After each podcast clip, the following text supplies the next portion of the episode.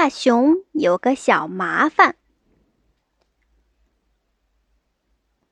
我有一个小麻烦，大熊说：“我能不能打扰你一会儿？”当然可以，欢迎你来到我的工作室。小发明家说：“我一看就知道您要的是什么。像您这样身体超重的大熊，肯定需要点东西来让自己的旅途更轻松。给，这里就有一个现成的好装备。”他迅速地从墙上取下一副小翅膀，把它绑在大熊的后背上。哦，大熊愣了一会儿，什么也没说出口。然后他迈出小步，继续向前走。我有一个小麻烦，大熊说：“我能不能……请进，请进。”小裁缝招呼着。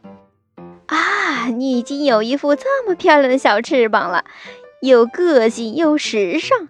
不过，要是有一条围巾和翅膀搭配会更棒。我这就给您添补上。小裁缝熟练地做了一条长长的红围巾，用它围住了大熊的粗脖颈。哦，大熊愣了一会儿，什么也没说出口。然后他迈出小步，继续往前走。我有一个小麻烦，大熊说：“我能不能……你不知道要选哪顶帽子？嘿，一看您的样子，我就知道您需要的是什么帽子。”小帽商一边大叫，一边在帽子店里东翻西找。“您适合哪个款式？我全都知道。什么都别说，这样一个脑袋。”绝对要精心照顾好。我这里有点东西，就像是特地为您来打造的。他飞快地从架子上翻出来一顶皇冠形状的大帽子，用它扣住了大熊的耳朵根子。哦，大熊愣了一会儿，什么也没说出口。然后他迈开小步，继续往前走。我有一个小麻烦，大熊说。我能不能，我的朋友啊？这个还用问？不管是谁见到您，都会知道您肯定是得了什么病。小医生喊道：“赶紧吞下这些彩色的药丸，连吃三天，您就会有一张红扑扑的漂亮脸蛋了。谁见了都会发出赞叹的。”他往大熊嘴里塞了三颗彩色药丸。又往大熊怀里塞了一大盒药片。哦，大熊愣了一会儿，什么也没说出口。然后他迈开小步，继续往前走。我有一个小麻烦，大熊说：“我能不能……别说这种见外的话，我的流浪汉朋友。”小贩说：“我知道您的日子肯定不好过。”今天这儿，明天那儿，始终找不到一个落脚的地儿。对您来说，最需要的就是交点好运。那还有什么比这个更独一无二、闪闪发亮的幸运坠最适合您了？他拿出一根吊着沉甸甸的坠子的项链，放在大熊的大巴掌里。哦，大熊愣了一会儿，什么也没说出口。然后他迈开小步，继续往前走。我有一个小麻烦，大熊说：“我能不能……不用担心，不用客套。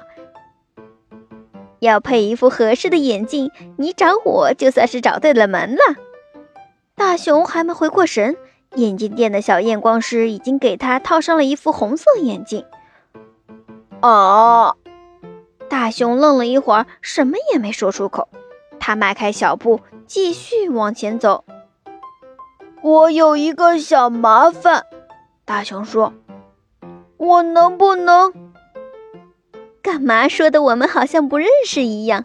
做生意归做生意，可是对朋友啊，我是从来都不会算计的。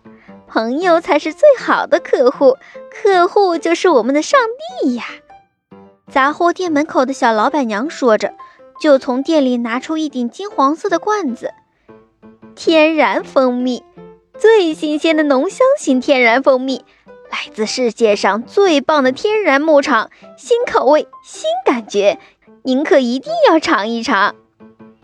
他把罐子交到大熊手上，就消失在杂货店门后。哦，大熊愣了一会儿，什么也没说，然后迈开脚步，继续往前走。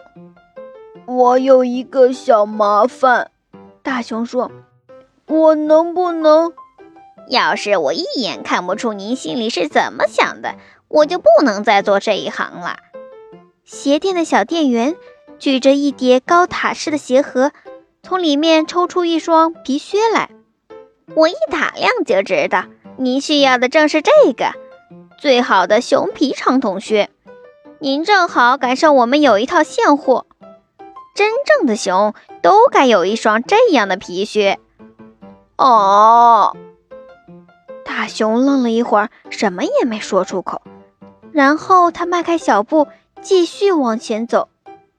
大熊走到一座小山上，停下了脚步。他看看草地，看看原野，还有山下的城市。就这样，他看了几个小时，他觉得有点累了。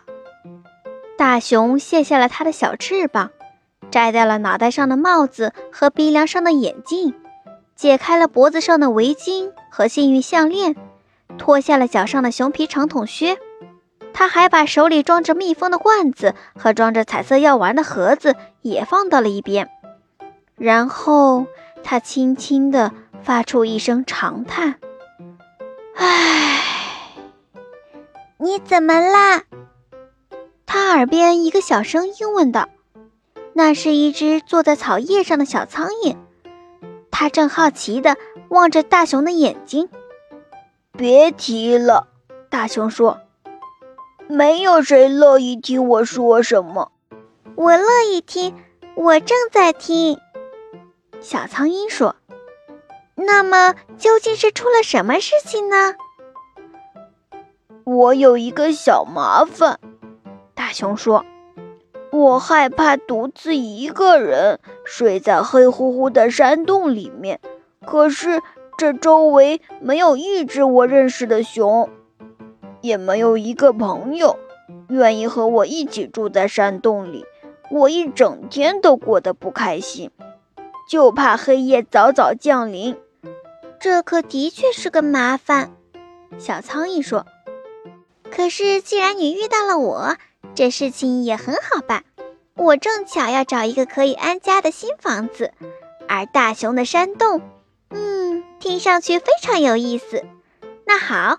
就算上我这个房客，你觉得好不好呢？哦！